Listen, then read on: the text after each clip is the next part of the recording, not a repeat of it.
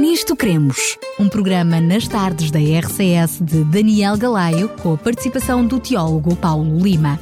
Nisto Cremos, uma abordagem atual das doutrinas fundamentais da Bíblia para o nosso dia a dia. Cá estamos para mais um Nisto Cremos. Relembro que nesta série do Nisto Cremos, neste momento estamos a abordar, hum, portanto, o capítulo 2 do livro de Daniel e hoje vamos precisamente para a segunda parte desta primeira fase, digamos assim. Relembro que é a estátua do livro de Daniel. Vamos deixar para uma segunda fase deste programa, a fase seguinte, onde nos vamos centrar apenas e só nos pés da estátua. Mas antes de abordarmos a temática de hoje e fazer uma pequena retrospectiva, quero cumprimentar mais uma vez o Tiago Paulo Lima. Obrigado mais uma vez, Tiago, por estar, Daniel, Paulo, por estares connosco. estar contigo e estar com os ouvintes. É sempre um prazer. Claro que sim. Olha, uh, tínhamos prometido no programa anterior que hoje iríamos precisamente continuar, apenas ficámos com a primeira parte da estátua, precisamente com a parte mais importante, a cabeça da estátua, uh, precisamente com Babilónia, e portanto hoje vamos uh, continuar com um, a restante constituição da estátua e por conseguinte os impérios que se lhe seguem.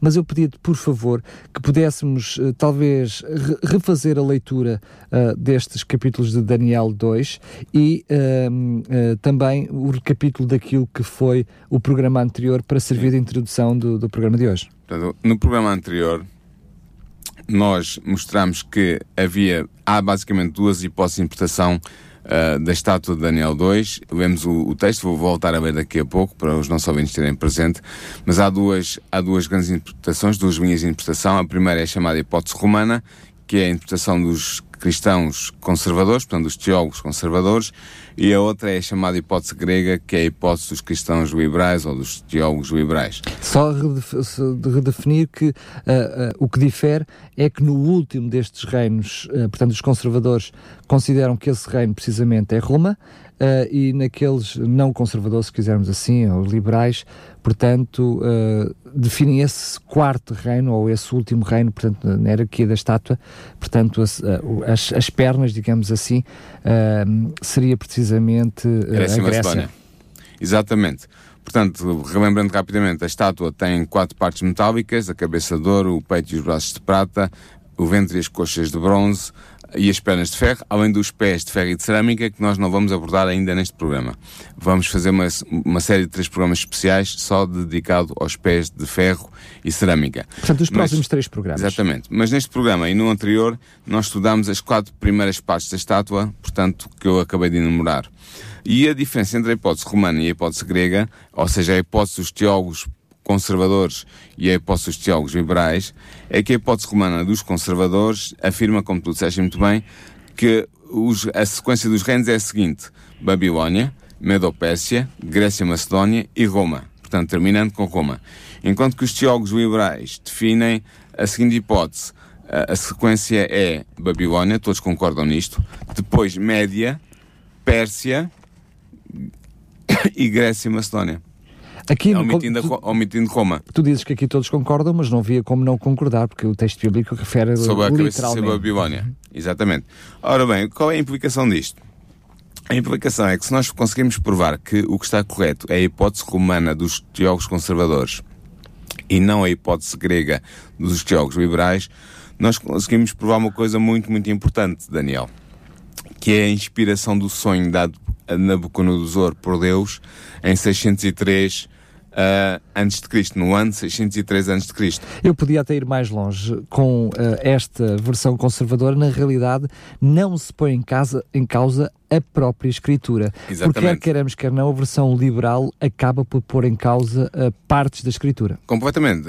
A hipótese liberal foi construída para tentar encontrar uma solução para o enigma que era a estátua de Daniel II, sem recorrer à noção da inspiração divina não acreditando, portanto, que há uma inspiração sobrenatural, que Daniel foi eu que escreveu o livro e não alguém anónimo muitos séculos depois, que é o que os liberais defendem.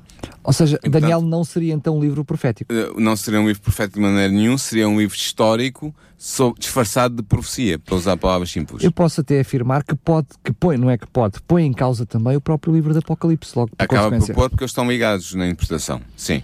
Ora bem, vimos também uh, a semana passada que estudamos a primeira, o primeiro segmento metálico da estátua, a ou cabeça, seja, a cabeça portanto. de ouro fino ou de ouro puro. Uh, identificámos essa cabeça, como tu disseste muito bem, com Babilónia, com o Império Neobabilónico fundado por Nabopolassar, mas realmente desenvolvido por Nabucodonosor II. Uh, e, e esse Império Babilónico, como nós dissemos na altura, uh, teve uma vigência eh, de domínio naquela região do Mediterrâneo do ano 605 a.C., que é a data da ascensão ao trono de Nabucodonosor II, até o ano 539 a.C., que é a data em que Ciro, o persa, à frente dos seus exércitos, conquista a Babilónia e, e integra a Babilónia no seu império. Portanto, nós vimos isto. Sobre isto, ninguém duvida, como tu disseste ainda há bocado. Tanto os teólogos conservadores como os teólogos liberais estão de acordo que a cabeça de ouro fino ou de ouro puro é representação no sonho do Império Neobabilónico incorporado, personificado por Nabucodonosor II, todos estão de acordo, como tu dizes muito bem, porque o próprio texto o afirma claramente e, portanto, era impossível estar a desmentir o texto.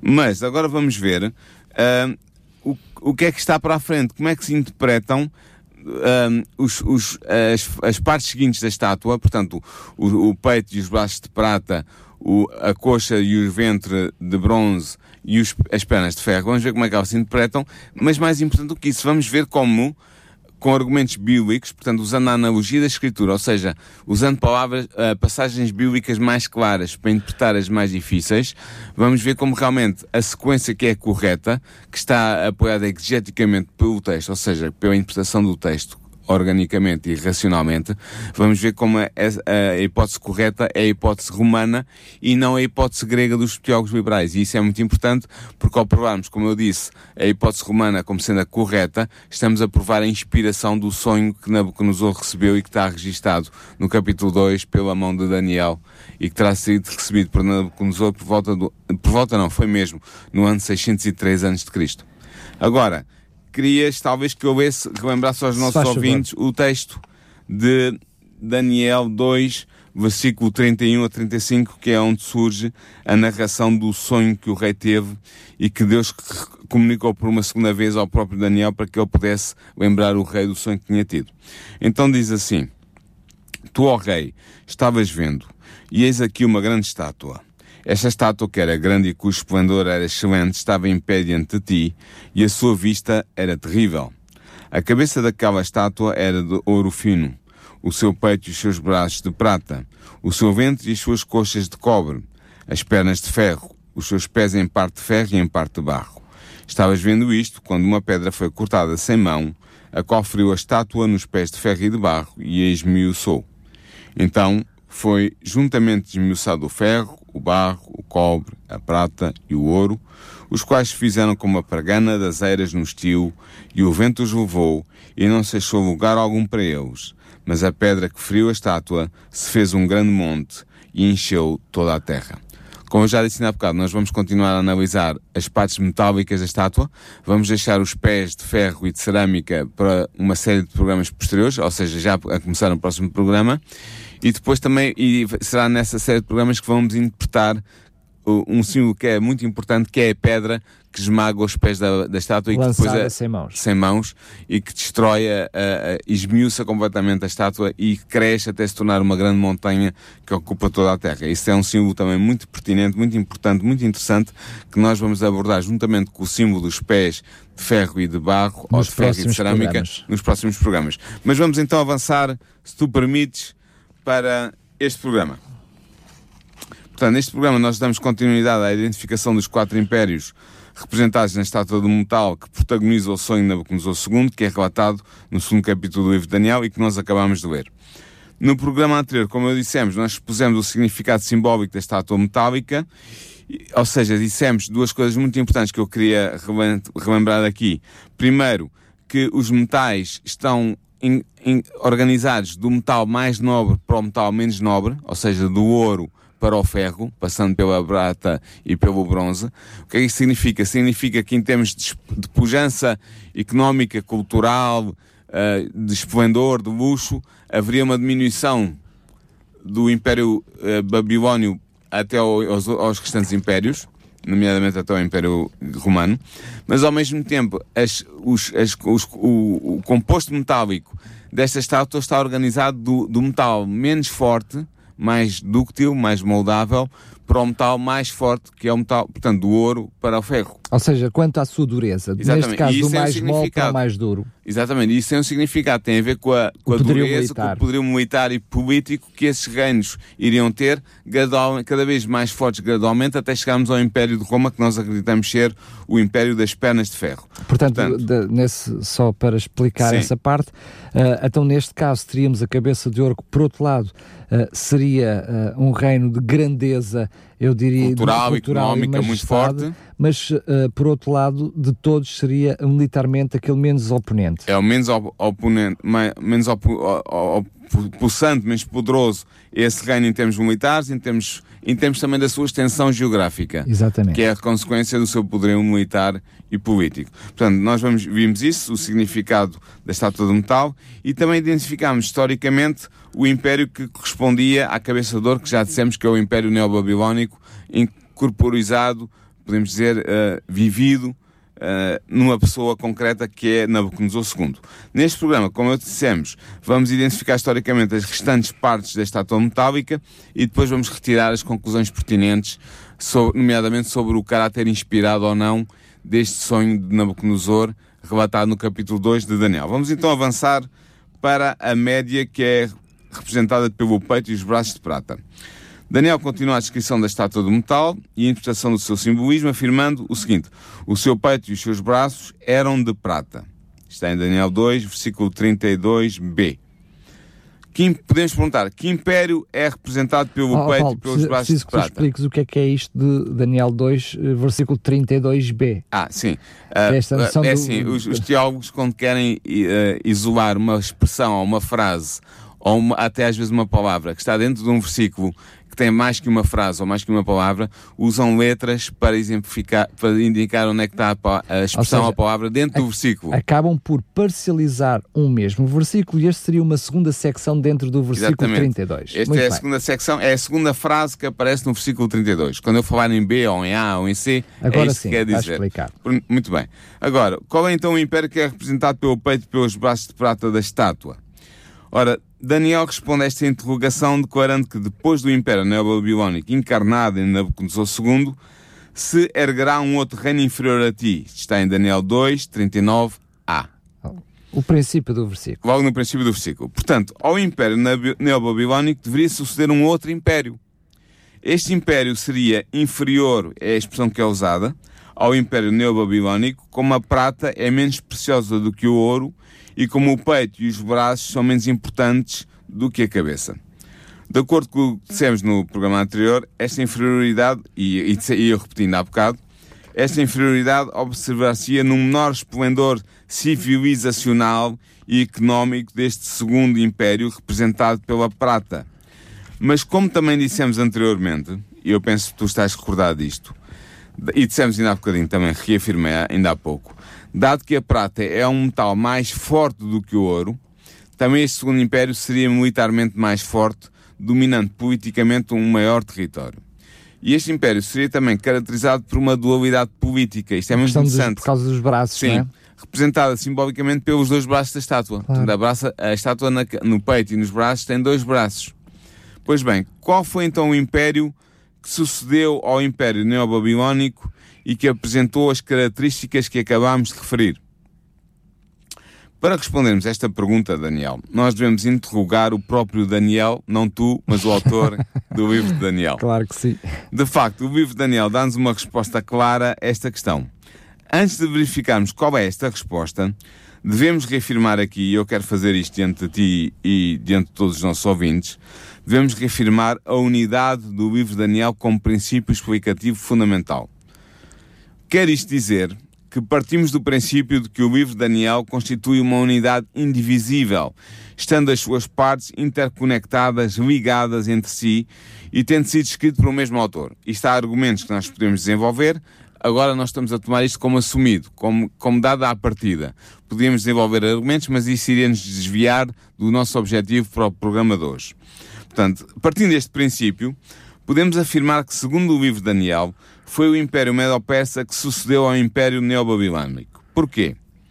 No quinto capítulo de Daniel é claramente afirmado que o Império Neobabilónico seria substituído pelo Império Medo-Persa.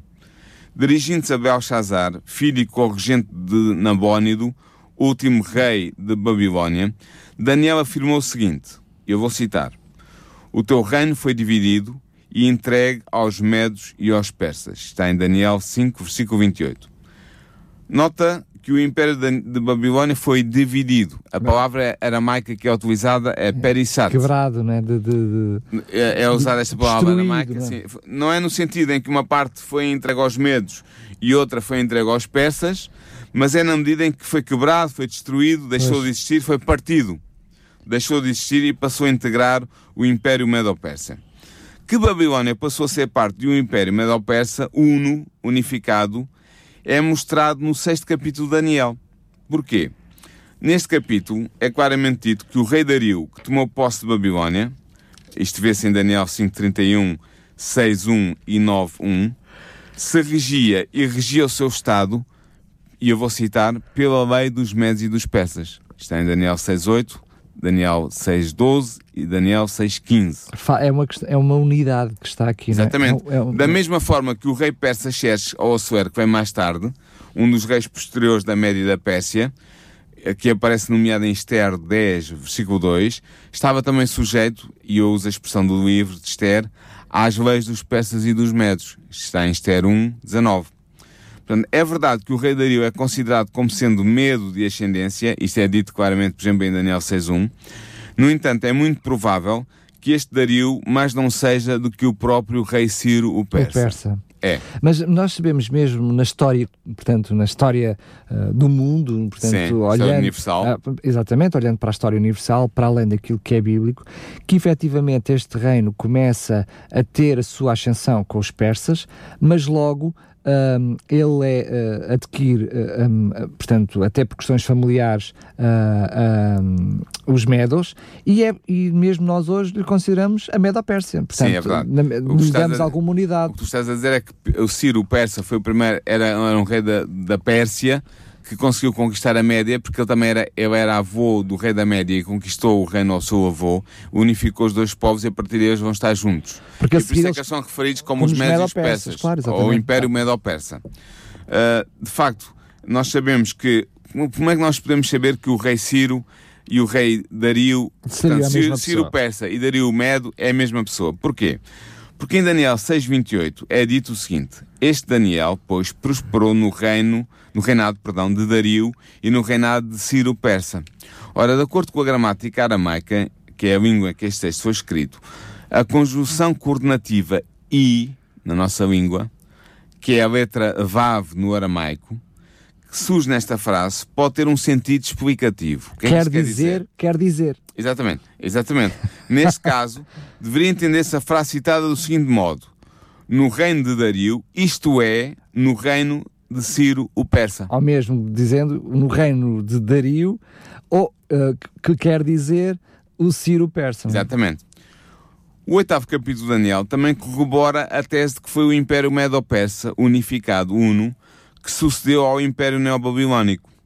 Neste capítulo, datado do terceiro ano do reinado corregente, do corregente neobabilónico Belshazzar, que foi o, o, o, o vice-rei, digamos assim, do último rei de Babilónia, que era seu pai Nabónidos. Na, portanto, neste terceiro ano do reinado de Belshazzar, Daniel contempla em visão um carneiro. Este carneiro, que representa na sua singularidade e na sua unidade um único império, é identificado pelo anjo Gabriel como sendo o símbolo, e ele diz estas, usa estas palavras, dos reis da Média e da Pérsia. Está em Daniel 8.20. Ou seja, quando queiramos quer não, juntamos, neste caso, Daniel 8 e Daniel 2 e olhamos para a estátua e sabemos que é uma sequência de reinos. Sim. Depois olhamos para Daniel 8 Sim. e que também são vários os animais que representam, representam uma sequência de reinos. Exatamente. Portanto, e, esse, e Daniel 8, ele é identificado, esse reino é identificado. É, é essa que é a questão. Exatamente. Note-se que este Aliás, carneiro... os dois reinos, o, Sim, a Babilónia dois... identificado... Não, Babilónia já não, não é referido em Daniel 8. Uh, a Medo-Pérsia identificada, identificada, e a Grécia. E a Grécia identificada. Exatamente. Este carneiro é visto por Daniel quando o domínio do Império Neobabilónico se aproximava do fim, pois quem governava a data da visão era Belshazzar, em corrigência com o seu pai, o rei Nabonido. Portanto, é claro que o Império Unitário, representado pelo Carneiro, deveria suceder ao Império Neobabilónico. Nisto toda a gente está de acordo. Todos os comentadores, sejam eles liberais, conservadores, sejam o que forem. Ora, como vimos, o carneiro é identificado com o Império Medo-Persa. O, o anjo Gabriel diz isso claramente a Daniel. Portanto, uh, além disso, o sétimo capítulo de Daniel também nos mostra que foi o Império Medo-Persa que sucedeu ao Império Neobabilónico. Com, com, o urso. Sim. Com as facto, este capítulo apresenta uma sucessão de quatro animais que representam os quatro impérios mediterrâneos que se sucederam na história do Médio Oriente. Todos os comentadores estão de acordo de que o primeiro animal, um leão alado, simboliza o Império Neobabilónico. Todos estão de acordo sobre isto. Imediatamente a seguir é-nos apresentado um urso, como estavas a dizer. Este urso apresenta-se erguido de um lado, ou levantado de um lado, como diz Daniel 7.5. Ora, que império é representado por este urso? Podemos nós perguntar. Quando comparamos o símbolo do urso apresentado pelo capítulo 7 de Daniel com o símbolo do carneiro apresentado no capítulo 8 do mesmo livro, que é claramente identificado com o Império Medo-Persa, como nós vimos, chegamos à conclusão que o urso representa também o Império Medo-Persa. De facto, do mesmo modo que o urso está levantado de um lado, é a expressão que, que é usada, também o carneiro tinha dois chifres. Os dois chifres eram altos, mas um era mais, mais alto, alto, que o, outro, que outro, e esse mais alto foi o que apareceu por último. São palavras de Daniel 8.3. Ora, nós sabemos que o símbolo dos dois chifres representa a dualidade de povos no Império Medo-Persa. Ou seja, há dois povos, o, o povo Medo e o povo Persa. Claro. O chifre mais alto simboliza o poder persa dominante e o chifre mais baixo, o poder medo subordinado. É dito do chifre persa mais alto que apareceu por último. Porquê? Porque inicialmente os persas estiveram submetidos aos medos, mas com Ciro, em 550 a.C., a relação de poder inverteu-se e os persas passaram a dominar os medos. Percebes isto? Claro, por isso é que nós dizemos Medo-Persa e não dizemos Persa-Meda. Exatamente, porque primeiro vieram os medos a dominar, mas, mas os mais importantes por último foram os Foi persas. persas. Ora, do mesmo modo que o está levantado de um lado, como diz o, texto, o texto bíblico, também o carneiro tem um chifre mais alto do que o outro, como diz o próprio texto. Estas duas características simbólicas dos dois animais são equivalentes. Elas representam o mesmo aspecto do Império Medo-Persa, o facto de o poder persa ser superior ao poder medo no império em que ambos os povos estavam associados. Isto é claro para ti? Claro que sim. Portanto, o urso e o carneiro representam o mesmo império, só que o urso é usado no capítulo 7 e o, e o carneiro aparece no capítulo 8. Dado que nós sabemos que o carneiro representa o Império Medo-Persa, porque o, próprio anjo Daniel diz isso, então também o urso deve representar. E uma vez que o urso sucede ao leão alado que representa o Império Babilónico, como todos concordam, então devemos concluir que no sétimo capítulo de Daniel, o segundo império na sucessão dos quatro impérios é o Império Medo-Persa. Sendo que a história também não nos, pode, não nos deixa enganar. Claro que não. De facto, a história corrobora esta identificação do Segundo Império com o Império Medo-Persa, pois foi efetivamente este império que conquistou a Babilónia. O Império Medo-Persa deteve a hegemonia geopolítica no Mediterrâneo Oriental do ano 539 a.C., data em que o persa Ciro conquista a Babilónia, até o ano 331 a.C., ano em que o grego macedónio Alexandre derrota o último rei persa, Dário III Codumano, na Batalha de Arbela e se torna senhor do Médio Oriente inteiro. Mas de que modo foi o Império Medo-Persa, por um lado, mais forte do que o Império Neobabilónico e, por outro lado, inferior a ele? Lembras-te que nós vimos isto logo no início da, deste programa? Ora, o Império Medo-Persa foi militarmente mais poderoso que o Império Neobabilónico e co cobriu um território mais extenso do que o dele, estendendo-se do rio Indo até ao Mediterrâneo e do Danúbio, na Europa, até ao Oceano Índico, ocupando a Pérsia, a Ásia Menor, a Babilónia, a Síria, a Palestina e o Egito. Estamos a falar, claro, uh, na altura de o apogeu de ambos os impérios. Sim, neste claro. caso estamos a falar do apogeu do Império Medo-Persa. Claro, mas que, que era superior uh, ao Império Babilónico também no seu apogeu. Exatamente, exatamente. No entanto, o Império Medo-Persa foi inferior ao reino neobabilónico. Porquê? Foi inferior na riqueza, no luxo e na magnificência, bem como na cultura. De facto, a cultura medo-persa era rústica quando comparada com a rica cultura babilónica, pelo que os reis medo-persa fizeram uma coisa muito simples. Adotaram a cultura mais avançada e mais complexa de Babilónia. É interessante, Daniel, que o Império Medo-Persa seja representado pela prata. Lembras-te disso? Sim, São claro. os braços e o peito de prata na estátua. Porquê? Porque é que isto é interessante? Porque os reis persas cobravam os seus impostos em prata, pois esta era, era ela que estabelecia o padrão monetário no Império Medo-Persa. Nós vemos isto por um historiador grego muito antigo que escreveu um livro chamado Histórias e que no capítulo 3 faz esta observação. E assim, a prata aludia à riqueza do Império Medo-Persa, que era considerável, apesar de ser inferior à riqueza de Babilónia. Deixa-me só dizer-te isto. Como o próprio símbolo já indica, a Prata. cabeça de ouro de Babilónia substituída pelo Império de Prata da Medo-Pérsia. Só, só para mostrarmos o, o, o quão realmente era rico este Império de Babilónia, eh, É, rico em ouro, sim, mais rico ainda do mais que o rico, não mais rico do que qualquer, outro Qualquer reino. outro, sim, sim. Nós, por exemplo, historicamente sabemos que quando foi a conquista de Roma, foram em três dias foi, foi saqueado todo o ouro de, de Roma. A história prevê que para retirar o ouro de Babilónia foi mais do que de um mês. Todo o exército a saquear a- a- o ouro Sim, de havia Babilónia. muito ouro mais em do que Babilónia. um. É- é o- era é o- muito ouro. Era, era. Eh, eh, Eu lembro-me que as principais estátuas dos deuses principais de Babilónia eram feitas em ouro. E, e parece que era ouro maciço, não era placas de ouro. Portanto, estás a ver a riqueza.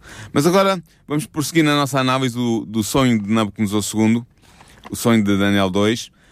Daniel prossegue descrevendo a estátua e interpretando o seu simbolismo ao declarar o seguinte: O seu ventre e as suas coxas eram de bronze. Está em Daniel 2, versículo 32c Portanto, na, parte final do na parte versículo. final do versículo. Que império é representado pelo ventre e pelas coxas de bronze? Deve estar tu a perguntar e os nossos ouvintes também. Mas aí o profeta também nos dá uma resposta. é? Sim, dá-nos uma resposta enigmática ao declarar que viria um terceiro reino de bronze que dominará sobre toda a terra. Daniel 2, versículo 39b. Portanto, ao, Império Medo-Persa deveria seguir-se um outro império. Este império seria menos nobre que o Império Medo-Persa, do mesmo modo que o bronze é menos precioso que a prata e que o vento e as coxas são menos importantes do que o peito e os braços. Como é que se verificaria esta inferioridade? Num, num menor esplendor económico deste terceiro império representado pelo bronze. No entanto, como nós dissemos anteriormente, dado que o bronze é um metal mais forte do que a prata, também este terceiro império seria militarmente mais forte, dominando politicamente um território ainda maior do que o dominado pelo Império Medo-Persa que lhe antecedeu. De facto, Daniel diz neste, deste terceiro império que ele dominará sobre toda a terra. É a expressão que Daniel usa na descrição do sonho. Esta hipérbole é significativa, pois mostra que há um crescente aumento da área dominada pelos sucessivos impérios representados na estátua de metal. Mas agora convém perguntar: qual foi o império que sucedeu ao Império Medo-Persa e que apresentou as características acima indicadas no sonho? Para darmos resposta a esta questão, devemos mais uma vez interrogar o próprio Daniel, pois o seu livro dá-nos uma resposta inequívoca, Daniel, a esta pergunta. De facto, nós podemos afirmar que, segundo o livro de Daniel, segundo o próprio livro de Daniel, foi o Império Grego-Macedónio que sucedeu ao Império Medo-Persa. E tu perguntas, e como é que tu sabes isso? Porque vais a Daniel 8, não é? É Exatamente. o animal que vem a seguir. Exatamente. No, no oitavo capítulo de Daniel, nós verificamos que o profeta hebreu contempla em visão um carneiro com dois chifres, um mais alto do que o outro, que dava marcadas para o ocidente e para o norte e para o meio-dia, e nenhum dos animais podiam estar diante dele. Isto está escrito em Daniel 8.4. Ora, este ani- animal, como vimos acima, é identificado por Daniel como sendo a representação simbólica do Império Medo-Persa. Nós já vimos isto. E está claramente identificado em Daniel 8, versículo 20. No seguimento da visão, ou seja, na continuação da visão, Daniel vê um outro animal, Neste caso, um bode. um bode, vê um bode e ele diz o seguinte: o bode vinha do ocidente sobre toda a terra, mas sem tocar no chão, e aquele bode tinha uma ponta notável entre os olhos, ou seja, um chifre, um chifre notável entre os olhos. Daniel 8:5. E o que é que Daniel vê? Daniel vê que este bode ataca o carneiro e derrota-o totalmente. E depois da sua vitória, estando no auge do seu poder, o bode vê quebrar-se a sua ponta notável, o seu chifre notável. E subiram, diz o texto, subiram no seu lugar quatro pontas também notáveis para os quatro ventos do céu. Daniel 8, 8.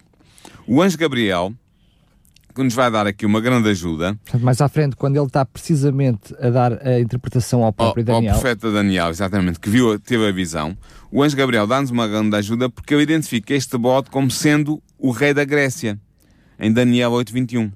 Ora, nós sabemos que aqui o termo rei significa na realidade reino. Porquê? Porque logo a seguir nos é dito que a ponta grande que tinha entre os olhos é o primeiro rei deste reino. Isto está em Daniel 8.21. Também nos é dito que o facto desta ponta grande ter sido quebrada, levantando-se quatro em lugar dela, significa que quatro reinos, nota bem, se levantarão da mesma nação, mas não com a força da ponta grande. Isto está em Daniel 8.22. Estas informações transmitidas por Gabriel a Daniel permitem-nos concluir, meu caro amigo, que o bode representa o Império Grego-Macedónio, fundado e liderado por Alexandre Magno, o seu primeiro rei. Eu penso que muitos dos nossos ouvintes, se têm um bocadinho de conhecimento de história, já certamente ouviram falar neste nome, Alexandre Magno, Alexandre claro o Grande. Sim. Foi um rei extraordinário que fundou o Império Grego-Macedónio.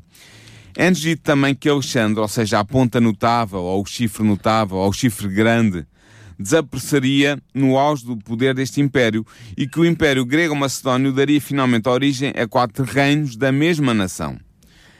Isto é uma referência aos quatro reinos helenísticos dos diádocos, que surgiram após o desaparecimento de Alexandre e após a divisão do seu extenso império. Os diáconos é uma palavra grega, é de origem grega, a portuguesada, que quer dizer os sucessores. Ok? Portanto, fica claro que, segundo o capítulo 8 de Daniel, seria o Império Grego-Macedónio a suceder ao Império Medo-Persa. Esta conclusão é reforçada pela interpretação do sétimo capítulo do mesmo livro, do livro de Daniel. Porquê? Neste capítulo, Daniel contempla em visão quatro animais que surgem do mar revolto. Todos os comentadores concordam que estes animais representam quatro impérios que se sucederam na história e que o primeiro deste império, representado por um leão alado, é o Império Neobabilónico. Já vimos também, Daniel, que o segundo império, representado por um urso, é o Império Medo-Persa. Vimos isto, está claro. Que império é então simbolizado pelo leopardo com quatro asas e quatro, quatro cabeças, cabeças, que é a descrição que é dada em Daniel 7.6. Isto é, que império sucedeu ao Império Medo-Persa? Haveria aqui alguma referência a estas quatro asas, quatro cabeças e mesmo também os quatro chifres do bode? Será que há aqui alguma ligação? Há uma ligação. A resposta para esta pergunta que eu agora pus, qual é o império que sucedeu ao Império Medo-Persa, encontra-se quando comparamos as características do bode, do capítulo 8, com o leopardo do capítulo 7. Do mesmo bode, do mesmo modo que o bode que já identificamos como sendo a Grécia e Macedónia, claramente, pelo próprio texto de Daniel, do mesmo bode do mesmo bode, perdão, como o bode avança com tal velocidade que, diz o texto, corre sobre a terra, mas sem tocar no chão, Daniel 8.5, também o leopardo tem quatro asas de ave nas suas costas, Daniel 7.6. Ora, a posse destas asas indica simbolicamente a grande velocidade do animal. Portanto, tal como acontece com o bode, o leopardo, que em si mesmo, Daniel, já é um animal caracterizado pela sua celeridade, pela sua velocidade, o Leopardo representa um império que se notabilizou pela velocidade das suas conquistas. Em segundo lugar, do mesmo modo que o bode possui quatro chifres que nascem depois do chifre notável ser quebrado e que representam quatro reinos da mesma nação, nós vimos isto antes, também o leopardo possui quatro cabeças, que indiciam uma divisão no seio da mesma nação. Isto é interessante, estes pormenores. Ah, estás a ver, há aqui um paralelo entre o bode do capítulo 8, que é identificado claramente com o reino da Grécia Macedónia, com o leopardo e o leopardo do capítulo 7, que não é identificado, mas que tem as características semelhantes que nos permite identificá-lo. Estás a perceber o claro raciocínio? Portanto, uh, esta nação, que, segundo o leopardo, é originalmente una, porque é representada por um leopardo mas após o período de unidade dá origem a quatro reinos distintos que têm quatro cabeças, o Leopardo depois tem quatro cabeças. Portanto, o que é que podemos asas. concluir? E quatro asas. Portanto, dado que o leopardo possui as mesmas características essenciais do bode, e dado que o bode é claramente uma representação do Império Greco-Macedónio, somos obrigados a concluir que também o leopardo alado com quatro cabeças deve representar o Império Grego-Macedónio. Oh, oh Paulo, deixa-me só fazer aqui uma, uma pausa. Neste momento, com esta certeza que este terceiro reino, digamos assim, Sim, é deste império. terceiro animal Sim. e desta terceira parte da estátua, que é precisamente as suas, as suas coxas, com esta conclusão, nós já percebemos que as pernas não podem ser Grécia. Grécia e Macedónia. Não, exatamente. Portanto, é, é, estás a perceber o, o argumento então. Claro, por- portanto, aqueles, aqueles que argumentam que este quatro reino, o reino que se lhes segue, é precisamente a Grécia e a Macedónia, eh, já aqui entram em, consideração, em, em contradição. Sim, não tem, base, não tem base no texto. É isso que os me estás a dizer. Claro. Mas, mas eu vou mais longe. Uma vez que o leopardo sucede ao urso, e que como vimos, que, e o- vimos que o urso representa o Império Medo-Persa, então devemos concluir que no sétimo capítulo de Daniel, o capítulo em que se fala dos animais, o- da- do leão alado, do urso, do leopardo e do monstro terrível que nós vamos falar mais à frente. Portanto, devemos concluir que no sétimo capítulo de Daniel, o terceiro império na sucessão dos quatro impérios é o Império Grego-Macedónio. Foi o Império Grego-Macedónio que sucedeu ao Império Medo-Persa. E finalmente, só para concluir isto, este raciocínio, é interessante ver que o 11 capítulo de Daniel também mostra claramente que para Daniel, o autor do livro, o Império Persa é sucedido pelo Império Grego-Macedónio. Isto está em Daniel 11, versículos 2 a 4. Ora bem, Alexandre Magno foi o fundador do Império Grego-Macedónio e ele reinou sobre o seu império do ano 336 ao ano 323 a.C., tendo morrido, como sabes certamente, aos 33 anos. Pode-se dizer do Império Grego-Macedónio de Alexandre Magno que realmente dominaria sobre toda a terra, pois ele abarcava a Macedónia, a Grécia, o antigo Império Persa, incluindo o Egito, e ainda se estendia até às fronteiras da Índia. Foi o maior império em extensão territorial até então. Depois da morte de Alexandre em 323 a.C., o Império Grego-Macedónio foi dividido pelos seus generais. E nós, historicamente, conhecemos os pormenores da história. portanto, Exatamente, sabemos isto- por nós E todos. depois sabemos como, depois dos confrontos entre eles, ficam apenas quatro. Portanto, isto é Exatamente. histórico. Não... Isto é histórico, não há, não há que enganar. Estes generais lutaram entre si até que no ano 301 a.C., após mais de duas décadas de conflito, o seu número ficou reduzido aos quatro diádocos, ou seja, os quatro sucessores. Que são os tais generais que nós conhecemos perfeitamente. Exato, Cassandro, Ptolomeu, Seleuco e Lisímaco. Ptolomeu governou o Egito, a Líbia e a Palestina. Seleuco reinou sobre a Babilónia e a Síria. Cassandro apoderou-se da Macedónia e da Grécia. Lisímaco dominou a Trácia e a Ásia Menor até ao Tauro. E assim o Império Greco-Macedónio de Alexandre acabou por se dividir em quatro partes, dando origem a quatro monarquias helenísticas. Portanto, mas continuando ainda a ser o Império. É mais conhecido como sendo um Império Greco-Macedónio, mas dividido.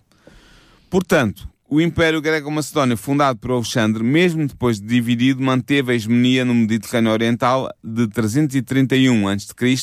até o ano 146 a.C. A primeira data assinala o quê? Assinala a vitória de Alexandre Magno sobre o rei persa Dário III na Batalha da Arbela, que levou à conquista definitiva do Império Medo-Persa pelos gregos e macedónios. E a segunda data que eu citei marca o momento em que Roma anexou no seu império o reino helenístico da Macedónia, que era o reino original de onde saiu eh, Alexandre Magno para conquistar o mundo. Ora, o Império Greco- Greco-Macedónia é bem representado pelo bronze, pois Ezequiel 27.13 liga o comércio de bronze com os gregos, designados aqui pelo profeta Ezequiel pelo nome de Javan, que é o nome da Grécia na língua hebraica. Os soldados gregos também eram famosos pelas suas armaduras de bronze. Heródoto relata que, quando o faraó egípcio Psamético I consultou o oráculo de Latom em busca de um meio para se vingar dos seus inimigos persas, a resposta do oráculo, ou do profeta lá Deus, da religião egípcia, foi que a vingança viria do mar e ocorreria às mãos de homens de bronze. Ora, o monarca egípcio não ficou satisfeito com a resposta do oráculo, até que se deu um naufrágio nas costas do Egito de um navio cheio de soldados gregos vestidos com as suas armaduras de bronze, e o faraó pôde constatar que os homens de bronze Eram, eram, os gregos. gregos. Isto está em no livro de histórias de Heródoto que eu ainda há bocado citei. Mas a estátua não acaba aqui. Ainda vem as pernas logo a seguir. Falta as pernas de, de ferro. E como tu dizes muito bem, os teólogos liberais identificam as pernas de ferro com os gregos macedónios. Mas como é que pode ser se nós vimos que o terceiro império, as coxas de bronze e a barriga de bronze, é que é a representação do império ah, greco-macedónio? Vemos já aqui que a hipótese liberal, chamada a hipótese grega, falha.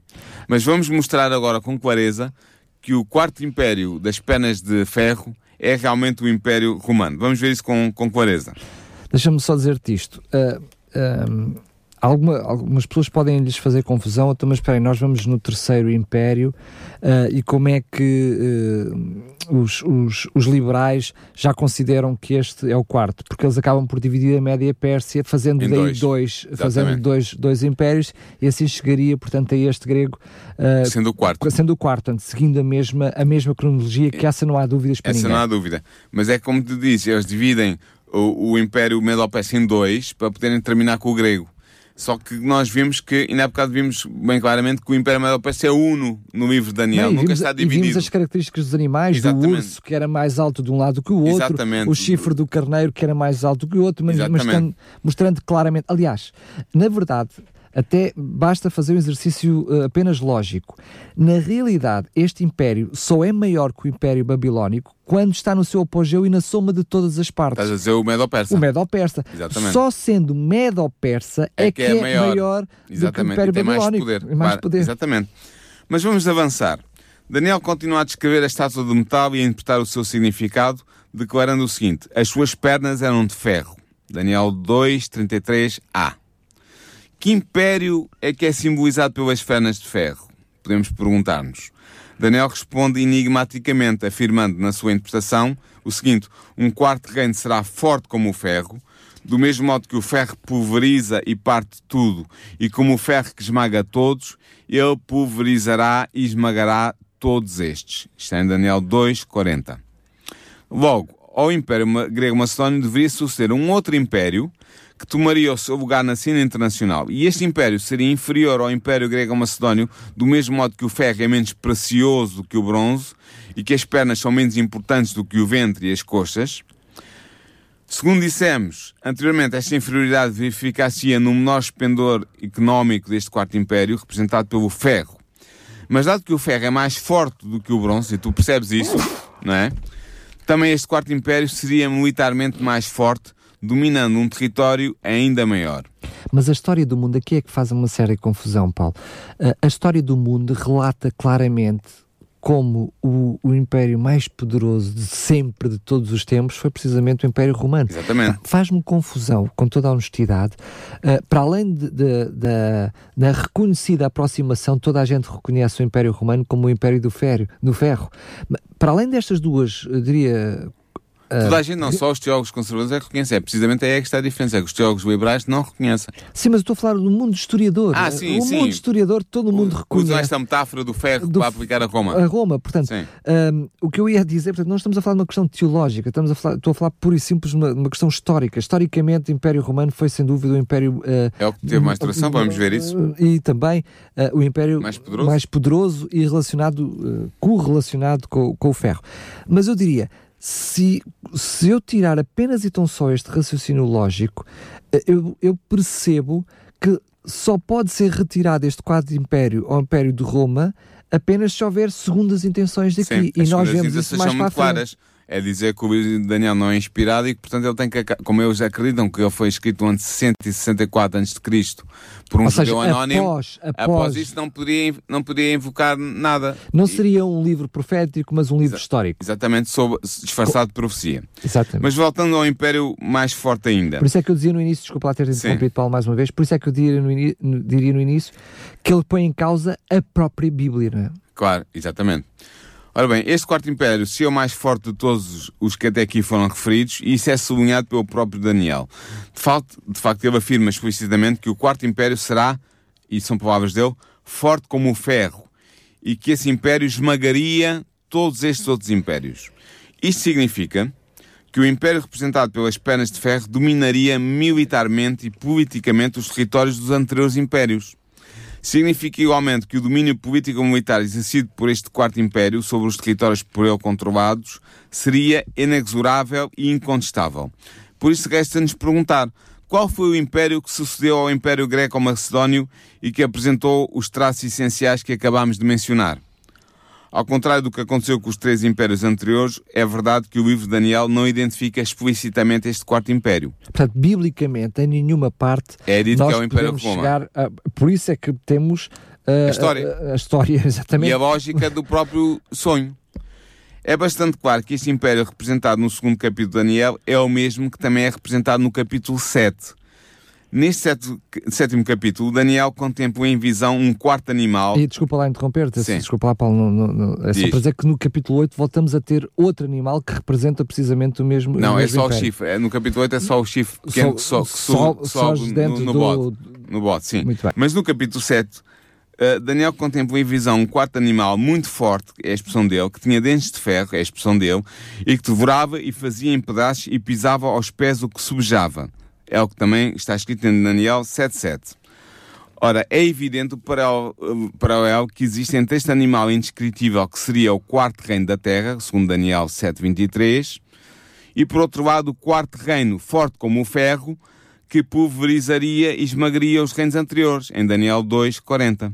Ora bem, qual foi o império que sucedeu ao Império Greco-Macedónio no controle da hegemonia no Mediterrâneo Oriental e que demonstrou ser terrivelmente forte, tanto em termos políticos como em termos militares? A lógica do sonho e a história, pondo uma coisa ao lado da outra, só nos deixam uma opção para identificarmos este quarto reino. Trata-se do Império de Roma. O Império Romano deteve a hegemonia do ano 146 a.C. até o ano 476 depois de Cristo. A primeira data marca o momento em que Roma anexou o reino helenístico da Macedónia como sua província, dando início à conquista sucessiva das diversas partes do dividido Império Greco-Macedónio que lhe antecedeu. A segunda data, que eu referi, estabelece o ano em que Rómulo Augustulo, o último imperador romano do Ocidente, foi deposto pelo chefe bárbaro Odoacro. Portanto, a partir de 146 a.C., Roma dominou e depois absorveu gradualmente os três reinos helenísticos sobreviventes criados pelos sucessores de Alexandre Magno. E este processo de absorção política e militar durou, Daniel, cerca de 125 anos. Por volta do ano 30 a.C., este processo estava concluído com a transformação do Egito Ptolomaico numa província do Império Romano. Roma tornou-se assim na grande potência imperial que se seguiu ao Império Greco-Macedónio, tendo conquistado o seu extenso território graças ao poder militar das suas legiões, ou então graças ao medo que esse poder militar infundia nos seus adversários. De facto, Daniel, esmagando um oponente a seguir ao outro, da destruição de Cartago até à aniquilação do Estado judeu, Roma tornou-se a conquistadora irresistível do mundo mediterrâneo e da Europa Ocidental. O Império Romano tornou-se no mais duradouro e no mais extenso dos quatro impérios. No segundo século da nossa era, o seu território estendia-se da Grã-Bretanha até ao Eufrates, estás a, a ver o mapa do mundo, e do Danúbio, na Europa, até aos desertos da Arábia. Enquanto que os três anteriores impérios mencionados pela profecia, ou seja, o Império Neobabilónico, o Império Medo-Persa e o Império Greco-Macedónio, tinham durado cerca de mais ou menos 200 anos cada um, a hegemonia do Império Romano durou mais de 600 anos.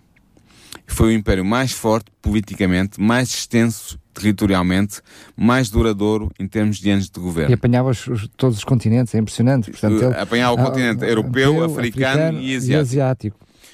Portanto, terminamos a identificação histórica dos quatro reinos metálicos representados pela estátua de metal descrita no segundo capítulo do livro de Daniel. Eu acredito, não sei se tu acreditas, mas eu tenho esta firme convicção que nós demonstramos a correção da hipótese romana que expusemos na introdução ao primeiro programa desta série de programas. A hipótese romana é aquela que diz que as quatro partes da estátua são Império Neobabilónico, cabeça de ouro, Império Medo-Persa, braços e peito de prata, Império Greco-Macedónio, coxas e ventre de bronze, Império Romano, pernas de ferro.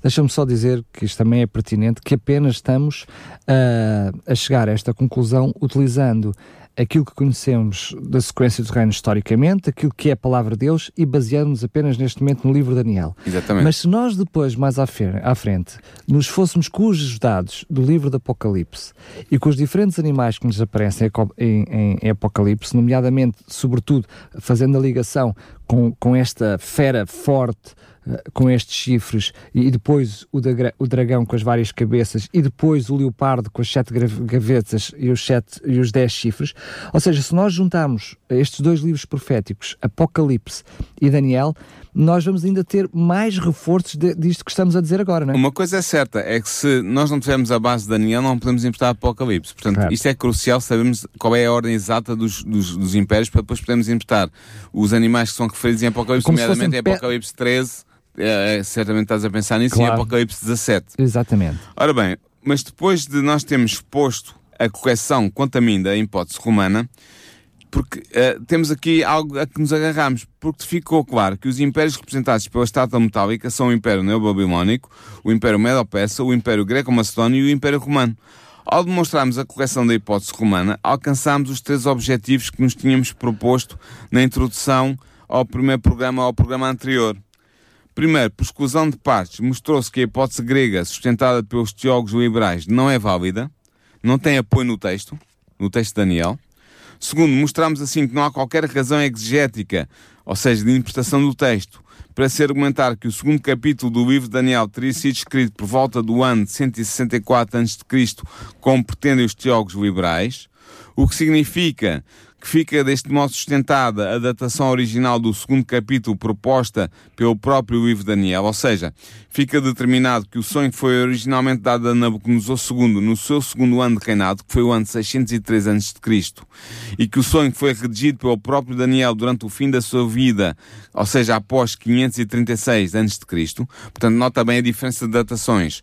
O sonho terá sido escrito ou pouco depois de 536 a.C. e não em 164 a.C. Mas se há uma diferença bíblico, enorme. Se o texto bíblico diz precisamente que é no segundo ano de Nabucodonosor. Claro, Portanto, mas, mas é ou, preciso acreditar no texto bíblico. Ou seja, ou eu deduzo logo que o texto bíblico não está correto, ou que está a mentir, está a mentir uh, para poder chegar a essa conclusão. Claro, Ou seja, exatamente. mesmo esses teólogos liberais, eles têm que pôr em causa o próprio texto bíblico para tirar as suas próprias conclusões. E é isso que eles fazem. Oh, oh Paulo, mas como é que eu depois posso acreditar só em parte da Bíblia, não é? Não é, sei, é eu não sou um teólogo liberal, eu não sei explicar.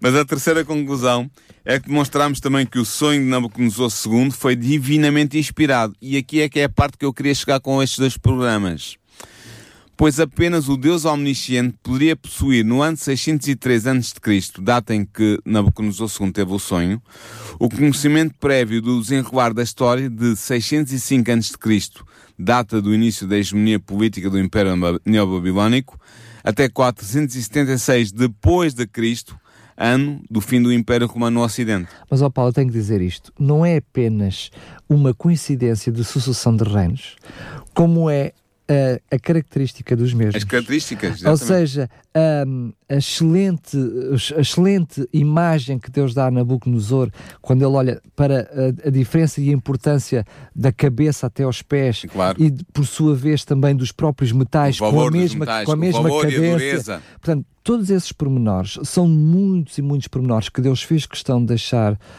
ao profeta e, por sua vez, à humanidade para nós percebermos que é puro e mero acaso, não é? é? Deus fez questão de deixar muitos pormenores. E depois não é os, por acaso. Exatamente, que não é por acaso. Não é por acaso. Depois o requinte, que eu chamo-lhe o requinte dos pormenores dos animais, que mostra uh, as características dos próprios reinos e das suas, uh, das suas circunstâncias. Sim. Portanto, Deus, claro que deixou uh, a todos nós, e porque é que eu quero refletir nisto? Deixou a todos nós aquilo que é a noção e o percurso da história, não só no passado, mas hoje em dia já temos características que temos que tomar atenção a elas para o futuro que ainda vem por aí, não é? Pois, e falando no futuro que ainda vem por aí, certamente notaste, e os nossos ouvintes devem ter notado, faltam se conhecem o sonho, faltam os pés de ferro e de cerâmica. Ora, no, nos próximos programas, nos próximos três programas, nós iremos procurar identificar historicamente o reino dividido representado pelos pés e pelos dedos de ferro e de barro da estátua metálica, que aparece citado em Daniel 2.33b e depois é explicado em Daniel 2.41 a 43. Graças às bases, Daniel, que nós laçamos aqui, ao identificarmos com segurança os quatro impérios simbolizados pela estátua do metal, estamos agora em condições de determinar também a identidade histórica do chamado reino dividido, ou seja, do, representado pelos pés de ferro e de cerâmica, e poderemos assim antever a sua evolução futura até à instauração do reino messiânico que porá fim à história humana tal como a conhecemos. Ou seja, deixem-me só dizer isto. Força, força. É importante nós conhecermos o que é que significam os pés de ferro e de cerâmica, porque eles representam a última entidade histórica ou política ou militar usa os adjetivos que tu quiseres, que é a entidade que vai existir no tempo da volta de Jesus. Portanto, isto precede, já, precede a tal pedra, a pedra lançada Vamos ver o que é que, que representa. Eu não quero avançar muito, mas que tem a ver com, com, com o Messias que havia de vir. Portanto, isto significa, ou que virá, virá. Isso significa que é muito importante nós estudarmos os próximos três o, este, este, esta parte da estátua nos próximos três programas, porque tem a ver connosco, com a nossa uh, realidade já histórica e presente. Claro. Muito bem, são, eh, eu acredito que são muitas informações que nós vamos dando ao longo do, do, do, programa e que muitas vezes fica difícil para os nossos ouvintes poderem acompanhar, enfim, e, e, e, e tomar notas. Quero apenas relembrar, eh, eu não disse no início do, do, do programa, por, por lápis meu, mas quero referir agora e quero uh, salientar que para além deste programa ficar disponível em podcast, portanto, pode ouvir, reouvir, fazer até o download uh, para ouvir as vezes todas que quiser, pode fazer as perguntas que, que assim entender. Portanto, ele estará disponível em podcast no site da rádio, portanto, em radiorcs.pt, no separador programas e depois no programa Nisto Queremos. Pode ouvir, fazer o download, uh, portanto, e depois pode também entrar em contato connosco se tiver dúvidas e fazer as suas questões. Para além disso, todos aqueles artigos ou, ou, todo o texto daquilo que foi o assunto do nosso programa de hoje, quer do programa de hoje, quer do programa anterior, porque estão ligados. Portanto, tivemos um programa anterior que seria uma primeira parte deste programa, onde, onde, falámos precisamente na questão da cabeça da estátua. Hoje tivemos a oportunidade precisamente de ver o restante, faltando os pés para os próximos três programas. Mas se quiser, portanto, ter acesso a, a, parte deste texto de, que, de, do programa de hoje e do programa anterior, entre em contato connosco. Nós temos uma revista para lhe oferecer, precisamente a revista onde o teólogo Paulo Lima teve a oportunidade de, no artigo do fundo, deixar este tema, portanto, em revista. Entre em contato connosco, nós oferecemos-lhe gratuitamente a revista, enviamos a revista para a sua casa para que possa ler, ter por escrito, enfim, que não haja dúvidas. Entre em contato connosco para o 219 10 63 10 219 10 63 10 e oferecermos-lhe com todo o gosto esta revista, quer uh, a do programa de hoje, quer do programa uh, passado, que estão, portanto, uh, relacionadas, interligadas. interligadas. Um, Uh, agora sim, Paulo, chegamos ao final de mais Eu já, já, programa. já levantei o véu sobre os, véu os programas futuros, portanto, convido os nossos ouvintes a estarem sintonizados connosco. Muito bem, agora sim, despedimos-nos. Quero mais uma vez agradecer ter estado desse lado, na companhia uh, do nosso programa. E já sabe, se quiser, entre em contato connosco para tirar dúvidas, uh, sugestões para programas, radiorcs.pt. Nisto Cremos, um programa nas tardes da RCS de Daniel Galaio, com a participação do teólogo Paulo Lima. Nisto Cremos, uma abordagem atual das doutrinas fundamentais da Bíblia para o nosso dia a dia.